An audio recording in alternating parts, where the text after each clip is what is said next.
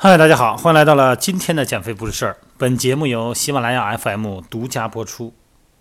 昨天下午呢，我给一位河北的朋友呢远程微信视频一对一啊做运动康复私教。这位朋友呢二十四岁啊，他是腰间盘突出啊，真是有点早啊，二十四岁腰突了。主要是人是程序员，老坐着啊，然后姿势不良嘛，缺乏锻炼。这过了发炎期了以后呢？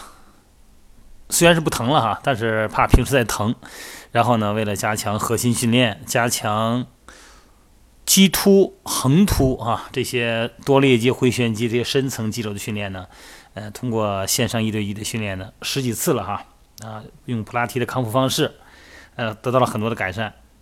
下蹲啊，包括起坐，能够充分的发力了，身体啊，一个是会使劲了，另外一个呢就是。精神的恐惧就没有了。一旦你肌肉会使劲以后啊，那种所谓的肌位反应，什么叫肌位反应啊？就是肌肉因为疼痛、害怕疼痛而产生的动作变形，或者说不动作，那么这种反应呢就降低了。这位朋友呢，他的特点什么哈？就是后仰特别疼痛，平躺的都特别疼。一般后仰疼痛的情况比较多哈。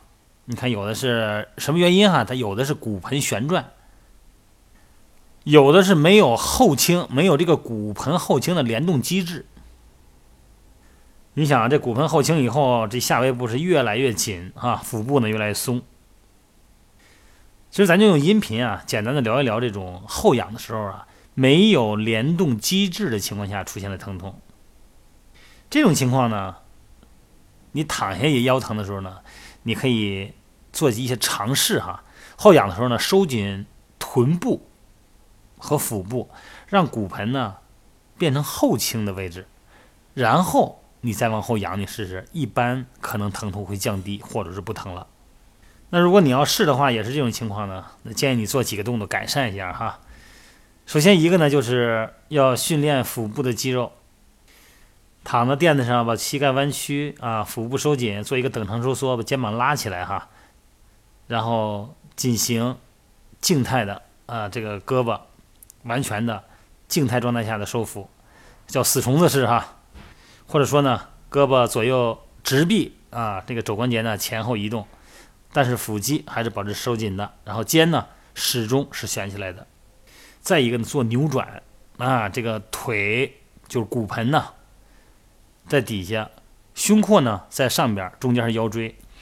那么双腿呢做脚左曲右直，双手抱头。那么左肘呢指右膝，对角旋转。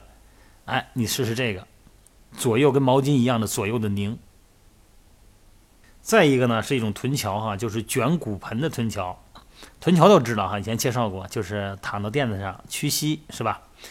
卷骨盆，什么叫卷骨盆啊？就是你一节一节的。